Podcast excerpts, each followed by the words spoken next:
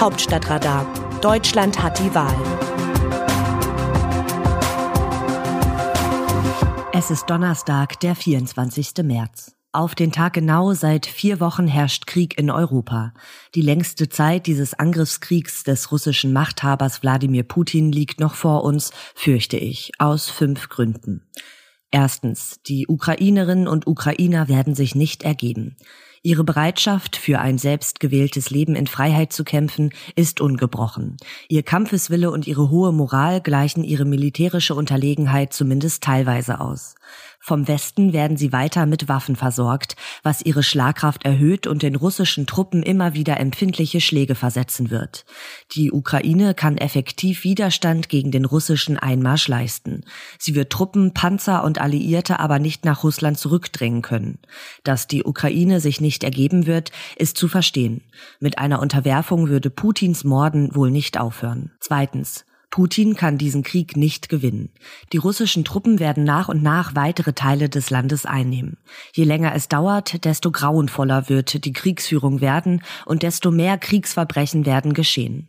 Sollte es den russischen Soldaten gelingen, den ukrainischen Präsidenten Zelensky zu töten oder gefangen zu nehmen, wird dies Kampfkraft und Kampfeswillen der Ukrainer erheblich schwächen. Und auch wenn sich Putin nach viel Blutvergießen zum Herrscher über die Ukraine aufschwingen sollte, wird er weiter ukrainische Partisanen gegen sich haben.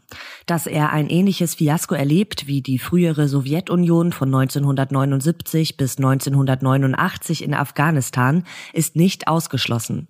Zum endgültigen Abzug der Truppen trugen damals auch die Proteste der Soldatenmütter bei, die sich gegen das Sterben ihrer Söhne auflehnten. Drittens. Die NATO kann den Krieg nicht beenden. Das oberste Ziel der NATO in diesem Krieg ist es, sich nicht hineinziehen zu lassen. Grundsätzlich ist diese Strategie ohne Alternative, denn ein Kriegseintritt des transatlantischen Verteidigungsbündnisses würde den Einsatz von Atomwaffen und damit einen dritten Weltkrieg wahrscheinlich machen. Mit dieser Haltung des Zaungastes und Waffenlieferanten verlängert die NATO den Krieg zugleich, weil sie nicht entscheidend eingreifen kann. Das Dilemma, Putin weiß, dass die NATO die Ukraine nicht aktiv verteidigen wird. Er kann diesen Krieg also lange fortsetzen. Viertens. Ein Verhandlungsfrieden ist nicht möglich. Diese These so klar aufzuschreiben ist schmerzlich. Aber wie sollte ein Verhandlungsfrieden gelingen? Für ernsthafte Verhandlungen müsste erst einmal eine Waffenruhe vereinbart werden. Davon ist keine Rede. Für ernsthafte Verhandlungen müsste Putin bereit sein, sich mit dem ukrainischen Präsidenten zu treffen. Das lehnt er bisher ab. Für ernsthafte Verhandlungen müssten beide Seiten auch von ihren Maximalpositionen runtergehen. Während Zelensky andeutete, nach einer Volksabstimmung die Krim und die Separatistengebiete im Osten aufgeben zu können, wiederholt Putin, auch in den vielen Telefonaten mit dem französischen Präsidenten Macron und Bundeskanzler Scholz, seine abstrusen völkischen Vorstellungen einer Entnazifizierung der Ukraine. Fünftens, Putin kann nicht zurückkehren auf die Weltbühne. Die viel beschriebene Zeitenwende in Europa bedeutet auch, dass die Zeit über Partnerschaft oder Apassements mit Putin hinweggewendet ist. Wahrscheinlich wird es nicht gelingen, Putin für seine Kriegsverbrechen zu bestrafen. Er wird aber künftig auf internationale Bühne eine unerwünschte Person sein. In diesem Krieg ist schon zu viel zerstört worden. Menschenleben, Städte und Vertrauen in Völkerverständigung, als dass es eine Chance geben könnte, das Rad auf die Zeit vor dem 24. Februar 2022 2023 zurückzudrehen. Die einzige Chance, dass dieser Krieg ein Ende findet, ist die Entmachtung Putins durch eine Palastrevolution.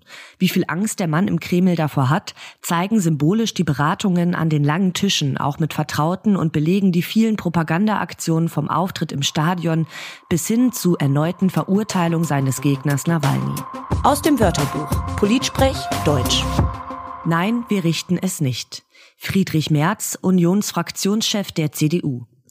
Mit diesen fünf klaren Worten hat Oppositionsführer Friedrich Merz bei der Generaldebatte am Mittwoch im Bundestag deutlich gemacht, dass die Union zwar für eine Grundgesetzänderung zur Verankerung der 100 Milliarden Euro zusätzlicher Verteidigungsausgaben zur Verfügung steht, sich aber nicht als Mehrheitsbeschafferin der Ampelkoalition sieht.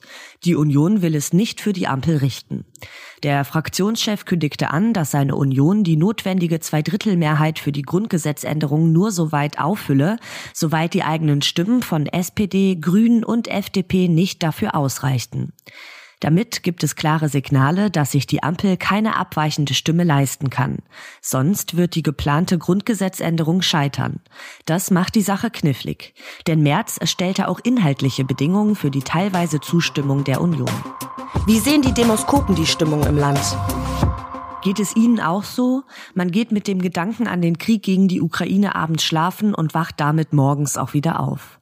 Für 85 Prozent der Bürgerinnen und Bürger ist der Krieg laut der aktuellen Forsa-Umfrage für RTL NTV das wichtigste Thema. Das Vertrauen in die Bundesregierung, mit den aus dem Krieg folgenden Krisen und den steigenden Infektionszahlen fertig zu werden, schwindet allerdings. Unmittelbar nach der von Scholz verkündeten Zeitenwende seien 56 Prozent der Bürger mit mit dem Umgang des Kanzlers in der Ukraine-Krise zufrieden gewesen, heißt es im Forsa Wochenbericht. Mitte März ist der Anteil auf 48 Prozent gesunken. Die wachsende Unzufriedenheit zeigt sich auch in der Sonntagsfrage. Das Autorenteam dieses Newsletters meldet sich am Samstag wieder. Dann berichtet meine Kollegin Christina Dunz. Text Eva Quadbeck, am Mikrofon Alice Mecke.